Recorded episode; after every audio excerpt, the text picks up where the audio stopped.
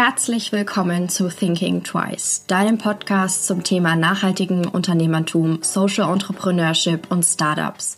Hier werden jede Woche Gründerinnen, Gründer, inspirierende Menschen oder Startups zum Thema Gründen, Fuck-ups und Learnings interviewt.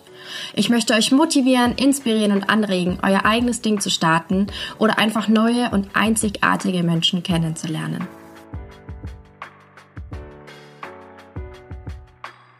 Passend zu der Fashion Revolution Week diese Woche ist dies eine Folge mit Project CC. Vor sieben Jahren, am 24. April, ist die Textilfabrik Rana Plaza eingestürzt.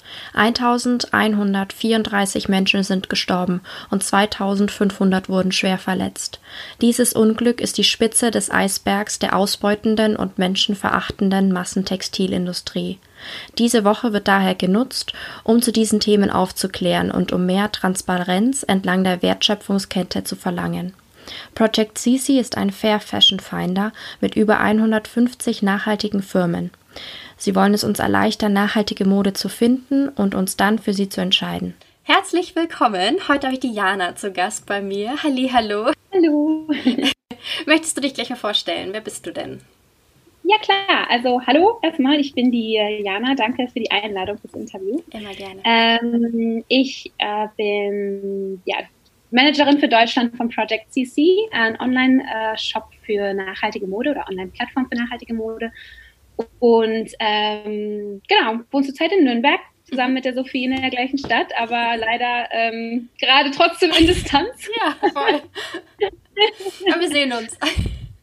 Genau, wir sehen uns. Ähm, ja, genau. Und sonst ähm, bin sehr, ähm, in meiner, also auch in meiner Freizeit ähm, widme ich sehr, mich sehr viel nachhaltiger Mode und nachhaltigem Lebensstil. Mhm. Ähm, einfach aus Interesse und ähm, was halt aus der, was bei der Mode anfing, hat sich dann irgendwann über den ganzen Lebensbereich ähm, weitergezogen und ich finde es einfach super interessant, was es da auch heutzutage auf dem Markt gibt und was da ähm, auch noch kommt. Ja, voll. Ich finde aber Mode ist oft so der Anfangspunkt also kommt mir zumindest so vor für so eine nachhaltige Denkrichtung, sage ich jetzt mal. Weil da kann man gut anfangen.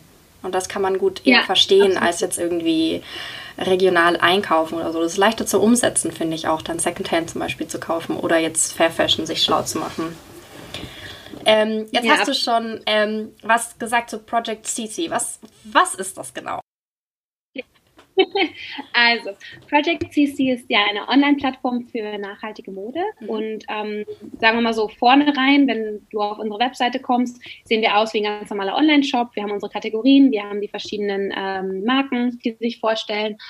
Und wir arbeiten aber ähm, jetzt nicht damit, dass wir die ganzen Produkte bei uns selber, also dass wir die einkaufen und mhm. dann selber vertreiben, sondern wir arbeiten mit einem, äh, mit einem Online-Tool, dass du, dass dann quasi der Kunde direkt auf die Seite, also für den äh, Kaufabschluss direkt auf die Seite von der Marke kommt, um dort halt auch einfach das, dieses, das Feeling und die Intention von der Marke, die aufgebaut wird, ähm, zu, mitzubekommen und nicht einfach nur im Dschungel der großen äh, Auswahl eines ja, Online-Shops versiehen.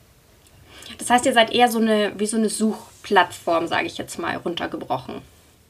Genau, genau. Äh, äh, das Project CC, dein Fair Fashion Finder, ist auch unser Slogan. Ja, ja aber das passt ganz gut. Ähm, vor allem, wenn du sagst, das ist diese, dieser Dschungel oder diese Vielfalt, mit der man bombardiert wird, wenn man sagt, man sucht eine nachhaltige Jeanshose, sage ich jetzt mal ganz äh, platt. Ähm, und das dann alles auf einen Punkt gebracht. Das ist ja sozusagen bei euch, ne?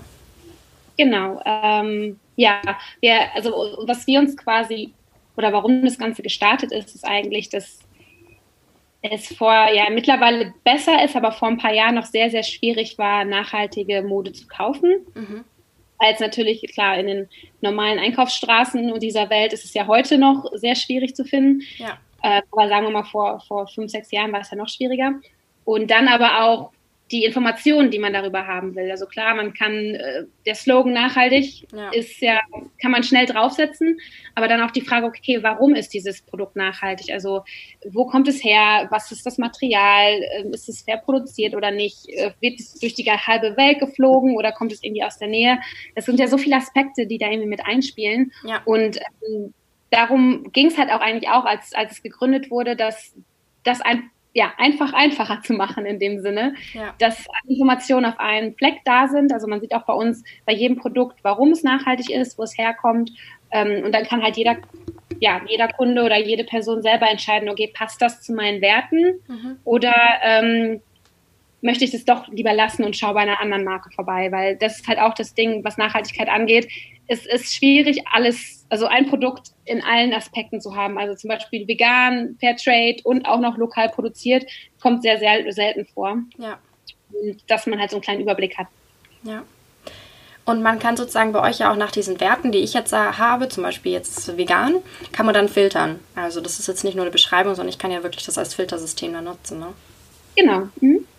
Ähm, ich finde es auch interessant, dass du sagst, die Information, warum was nachhaltig ist, weil ich finde es auch eine sehr, sag ich jetzt mal, privilegierte Stellung, wenn man die Zeit investieren kann, zu recherchieren, warum eine, ein Unternehmen oder ein Produkt nachhaltig ist. Weil das ist ja super, super zeitintensiv, bis man diese ganzen Prozesse oder auch Labels dann hinterfragt hat und dann wirklich so herauszufinden, ob jetzt die Jeans wirklich nachhaltig ist, sage ich jetzt mal.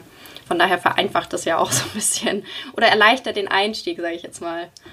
So ein bisschen. Genau, genau, weil ich glaube auch, dass das auch das genau der Punkt ist, was viele Leute davor abschreckt. Ja, voll. So, ja, es ist einfach, in die Stadt zu gehen und sich da schnell eine Jeans voll. für 20 Euro zu kaufen, ähm, als wenn ich erst online gehen muss, mir zehn Seiten anschauen muss, genau. durchlesen muss. Was heißt das? Was sind das für Zertifikate und so weiter? Ja. Ähm, da haben genau viele Leute die Zeit und auch die Geduld nicht für. Ja, Habt ihr dann so bestimmte ähm, Kriterien oder so einen Kriterienkatalog, den, nachdem ihr die Unternehmen bewertet, die bei euch aufgenommen werden?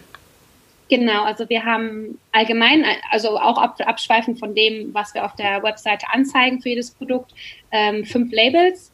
Und zwar die ähm, Umweltfreundlichkeit des Produkts, mhm. ähm, was halt auch Materialien so mit einbezieht, ähm, Tierfreundlichkeit, also ob es vegan ist, beziehungsweise äh, ohne, dass das Tier Schaden genommen hat, mhm. Ähm, lokale Produktion. Mhm ähm, Fair Trade und auch, ähm, ob äh, Firma, ähm, sagen wir mal, wir, also irgendwie spendet oder die, mhm. die äh, Leute vor Ort unterstützt. Mhm. Ähm, und das haben wir dann auch quasi, wenn wir mit unseren Marken zusammenarbeiten oder wenn es quasi auf diesen Onboarding, würde ich mal sagen, wenn wir ähm, anfangen, ähm, mit denen in Kontakt zu treten und so weiter, dass wir diese Informationen halt bekommen ähm, und dann auch immer im Austausch sind, okay, wo kommen eure Sachen her? Wie ist die Produktion und so weiter. Ähm, und das dann halt viel auch auf, auf, also viel Kommunikation, die da ist, viel mhm. Transparenz, die wir halt von den Marken ähm, brauchen in dem Sinne auch, aber ähm, die auch wirklich, muss ich sagen, auch sehr gerne gegeben wird. Also es war bisher noch nie ein Problem, dass wir da die Informationen bekommen haben, weil vor allem bei nachhaltigen Marken, die wollen es ja auch zeigen. Also das ist ja, ja das quasi das das ja nicht das Verkaufs, ähm, nicht der Verkaufsaspekt, aber auch einfach, warum die sich gegründet haben und warum mhm. die arbeiten und warum sie morgens aus dem Bett gehen und die ganze Arbeit machen. Ja. Und kann man da ja auch stolz drauf sein. Voll, voll. Ja, das heißt ja auch immer so, dass die ähm, Firmen sozusagen, die auch wirklich nachhaltig sind, die Informationen auch gerne preisgeben, weil sie ja nichts zu verbergen haben, sage ich jetzt mal. Genau. Ja, voll. Wie bist du denn überhaupt dazu gekommen, das zu machen? Also, wo, wie war so dein Weg dahin? Ja, das ist eine ganz witzige Geschichte. Das war auch eigentlich eher Zufall. Also mhm. ähm, ich habe ähm, äh, Textiltechnologie studiert in der Niederlande mhm. und ähm, habe mich halt genau im Laufe meines Studiums immer mehr natürlich mit der textilen äh, Wertschöpfungskette mhm. Äh, beschäftigen müssen und halt auch dann ganz schnell gelernt, ähm, was da nicht so cool dran ist. Ähm, und ähm, habe mich dann im Laufe meines Studiums halt immer mehr mit der nachhaltigen Seite beschäftigt, habe mich da so ein bisschen, weil mein Studiengang leider, heutzutage ist es auch anders, aber nicht wirklich darauf aufgebaut war. Wir hatten einen äh, CSA-Kurs und das war's, was oh, wir hatten. Mhm. Äh, und ich habe quasi dann alles, weil es mich halt so sehr interessiert hat, ähm, mir selbst angeeignet. Also durch Bücher, durch irgendwelche Vorlesungen, äh, mhm. Kongresse und so weiter. Und dann war ich genau in Amsterdam in, ähm, während meines Praktikums in, bei einem Kongress über äh, nachhaltige Mode und es war halt mehr so ein Austausch, also wo wirklich Marken und Leute, die in dem Bereich arbeiten, die das interessiert, zusammengekommen sind und auch so Podiumsdiskussionen mhm. hatten und auch viel Networking und so weiter. Und da habe ich ähm, Noah, Melissa und Marcella kennengelernt, die drei Gründerinnen von mhm. Product CC Niederlande. Und das war damals noch so komplett in den Kinderschuhen. Also die waren noch am ähm, Programmieren und, oh, und wow. am, Seite aufbauen und alles. Und ähm, wir sind halt ins, ins Gespräch gekommen, weil ich es halt super interessant fand, was mhm. die machen. Und ähm, sind dann halt in Kontakt geblieben, weil einfach klar das gemeinsame Thema, sich auch zwischendurch mal auszutauschen. Und dann ungefähr, ich glaube, ein Jahr, ja, anderthalb Jahre später haben die sich dann mal mit mir gemeldet und meinten so, hey Jana, hast du nicht Lust mitzuhelfen, Product CC nach Deutschland zu bringen? Und da brauchte ich gar nicht lange überlegen und habe direkt gesagt, ja, klar, auf jeden Fall. Mhm. Ähm, war dann halt noch in meinem, in der Zeit noch in meinem Studium, hatte dementsprechend halt auch noch die, die Zeit oder die Möglichkeiten, die Zeit dafür zu schaffen. Und ähm, genau, wir haben dann im Sommer oder überm Sommer habe ich dann die komplette Seite ähm, mit übersetzt, weil ich halt auch Niederländisch spreche und habe halt dann das dann Niederländisch aufs Deutsch übersetzt. Genau, und dann halt angefangen, ähm, auch deutsche Marken zu akquirieren. Ähm, ja, alles, was halt irgendwie so dahinter steckt. Und ja, so bin ich dann irgendwie da so reingerutscht. Sau, sau cool. Und vor allem auch, dass du da ein, dass das so durch diese gemeinsamen Werte, die ihr vertretet, wirklich so entstanden ist dann in Deutschland oder deine Aufgaben. So, das ist super schön. Mm, wie, wie hat so dein Umfeld darauf reagiert, als du das aufgebaut hast? So?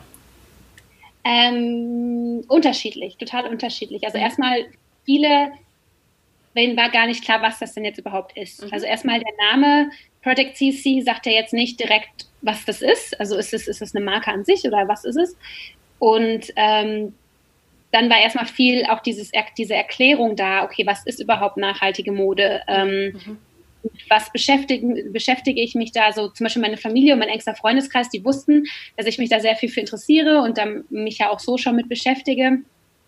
Aber dann halt diesen Schritt weiter zu gehen und zu sagen, hey, ich steige da jetzt mit ein, ne, ähm, ein Startup, was, ähm, was das halt wirklich an die, an die breite Masse bringen möchte.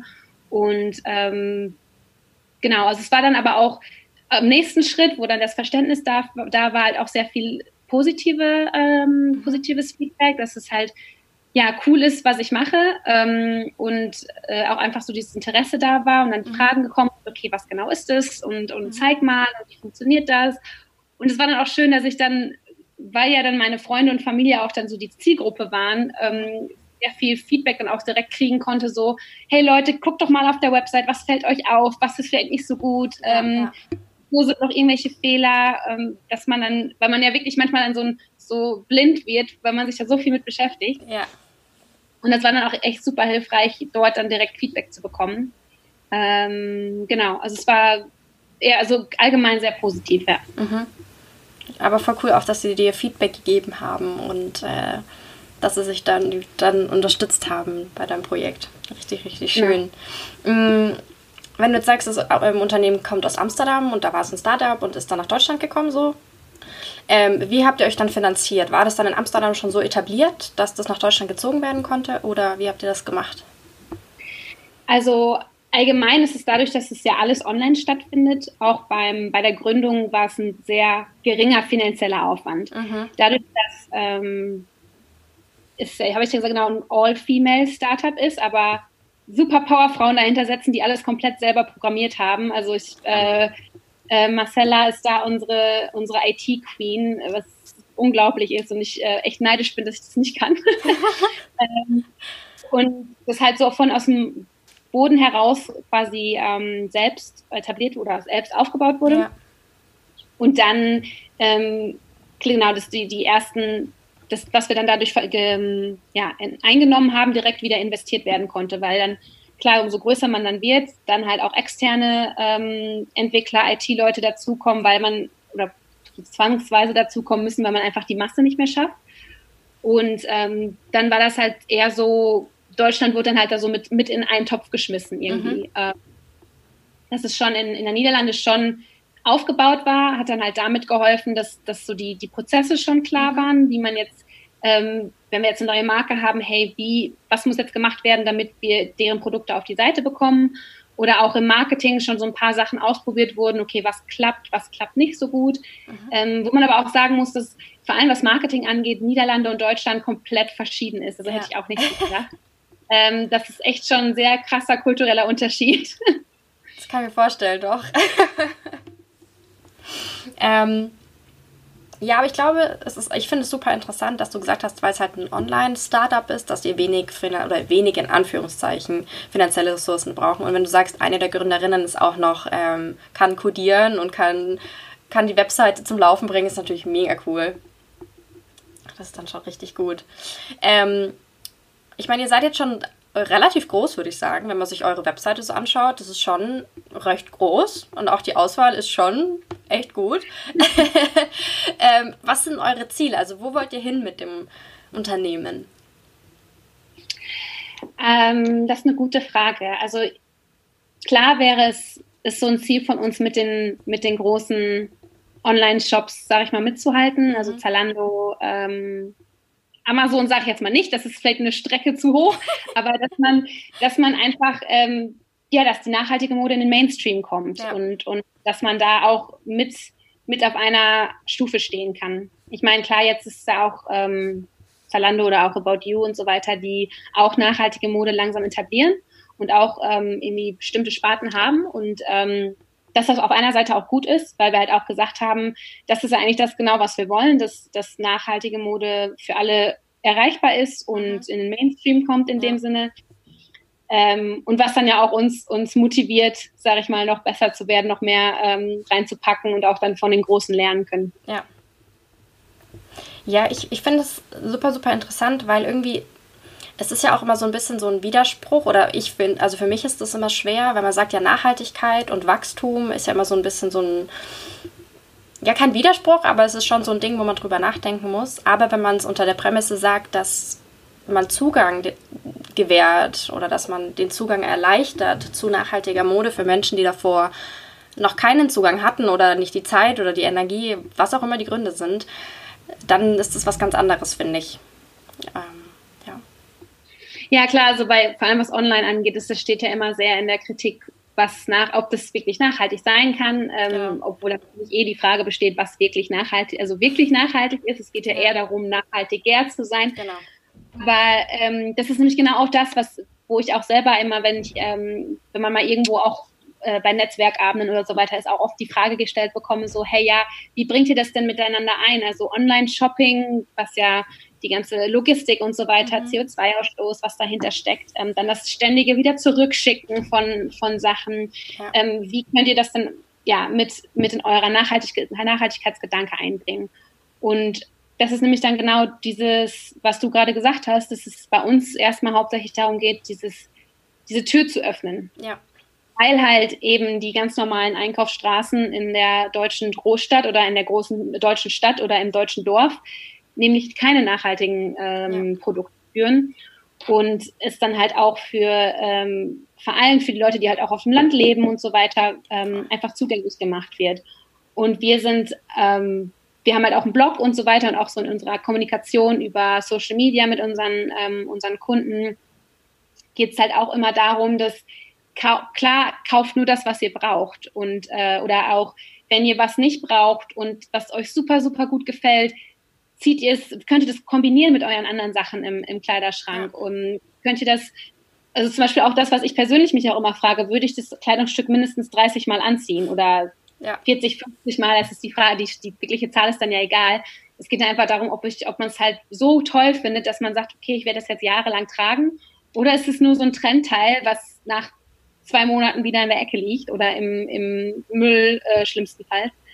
Und ähm, das ist halt dann immer so die, ja, wie man halt draufschaut. Ne? Klar, wir wollen jetzt auch nicht ähm, motivieren oder Mark äh, Marketing dafür betreiben, ganz, ganz viel einzukaufen und äh, äh, seinen kompletten Kleiderschrank auszumisten und alles nachhaltig zu machen, das wäre halt auch nicht der richtige Plan. Nein, nein, erstmal alles, was nicht nachhaltig ist, aussortieren und dann. Genau. Hm. Und alles neu shoppen. Genau. Ja, das wäre nicht so der richtige Ansatzpunkt, aber ähm, ja, ich finde es aber auch gut, dass ihr sagt, dass ihr so ein bisschen auf die Bildung oder Akzente, was auch immer, Reflexionsansätze setzen bei euren Kunden Wert legt, weil ich finde das immer so einen ganz wichtigen Part, den eben auch ein Unternehmen spielen muss, finde ich. Nicht nur was ja. verkaufen, sondern eben auch Weiterbildung oder äh, Wissensvermittlung. Absolut, das war uns auch von Anfang an ganz wichtig, ähm, dass wir, es gar keine Frage, dass wir auf jeden Fall auch einen Blog mit auf der Webseite haben, wo wir über bestimmte Themen nicht nur unbedingt kleidungsrelated, aber auch alles, was mit ähm, nachhaltigem Leben zu tun hat. Ja.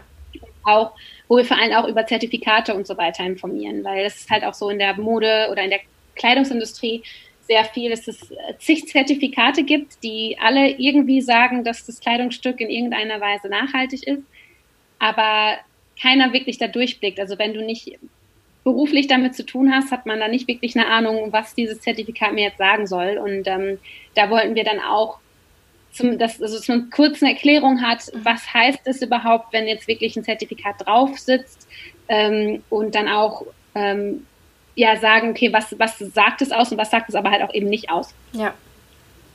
Das finde ich voll wichtig. Ähm, was wären jetzt so, wenn du alles zusammenfasst an deinem Wissen und an deinem Erfahrungsschatz, den du gesammelt hast, was wären jetzt so Dinge, die du gerne weitergeben würdest an jemanden ähm, oder an eine, die gerade gründen möchte, eine Idee hat, ähm, sich zusammentun möchte, einfach die gerade in den Startlöchern oder der in den Startlöchern sitzt? Machen. Machen. ich finde es so cool. Das war nämlich auch das, was bei uns ähm, im Team auch so oft so diese Diskussion ge geführt hat, weil wir, ähm, wenn man zu perfektionistisch ist, dann wird es nie funktionieren. Ja. Weil ähm, man muss auch manchmal Sachen rausbringen in dem Sinne oder halt rausschmeißen, in die Welt rausbringen, die vielleicht noch nicht ganz perfekt sind, weil man lernt davon. Also von dem, was man, das Feedback, was man kriegt, ähm, bringt einem so viel, um das dann zu verbessern, äh, bestimmte Aspekte oder halt auch abzuändern. Weil wenn man zu lange wartet, dann ist man, dann wird man da so mit den Gedanken auch, steckt man da drin fest, dass es dann nie, dass es wird nie perfekt sein. Und das finde ich ganz wichtig, dass man, wenn man eine gute Idee hat und auch weiß, wie man, wie man die umsetzen kann, ähm, dass man es dann auch einfach macht. Es muss jetzt noch nicht äh, alle, die nächsten zehn Schritte im Voraus müssen noch nicht klar sein, die kommen dann schon. Ja. Aber dass, wenn man so die nächsten zwei Schritte im Voraus schon weiß, dann sollte man auf jeden Fall anfangen. Ja, ich finde das ganz lustig, weil das ist so, ich würde sagen, bei acht von zehn von dieser Frage ist das die Antwort. Einfach machen. Ja. Ähm, ja. Und das finde ich so lustig, weil das klingt so einfach ähm, und ist dann wahrscheinlich. Ja, es ist überhaupt nicht, ich weiß. Weil es gibt auch, vor allem, wenn es wirklich darum geht, ähm, ist man natürlich auch mal der Hintergrund, wie man sich irgendwie, wie man gründen möchte. Ob man jetzt direkt sagt, okay, ich kündige meinen Job und mache das jetzt noch Vollzeit äh, oder man macht es erst nebenbei. Ähm, sind ja auch ganz andere Risikofaktoren dahinter. Ja. Dann, dann würde ich, okay, ich würde jetzt vielleicht nicht unbedingt sagen, ne, äh, kündige deinen Job und mach äh, so komplett mit null Hint Rücklagen ja. und so weiter. Gut, dann ist es vielleicht eine andere Situation. Aber wenn du eine gute Idee hast und, und die Zeit, ähm, dann ja, erstmal muss man, man lernt ja auch einfach nur daraus. Also Learning by Doing sagt man ja nicht ohne Grund. Ja, voll. Voll, das finde ich auch. Und wie du sagst, es muss nicht ab Anfang an perfekt sein und es kann auch nicht perfekt sein. Und weil ich meine, jeder hat einen anderen Anspruch auch und was ist perfekt. Ja. Und von daher einfach ausprobieren und dann verbessern. Das ist ja voll gut. Das war jetzt auch schon meine letzte Frage tatsächlich. ähm, ich werde natürlich eure Webseite, den Instagram-Account verlinken in den Show Notes, ähm, damit euch die Hörer finden. Ähm, und bedanke mich für deine Zeit. Dankeschön. Dankeschön, Sophia. Ich fand es auch sehr schön. Freut mich. Ich hoffe, dir hat diese Folge gefallen. Wenn ja, erzähle es gerne weiter an andere wundervolle Menschen, Freunde, Familie und lass es sie wissen. Du kannst mich auch sehr gerne bewerten und dann freue ich mich aufs nächste Mal.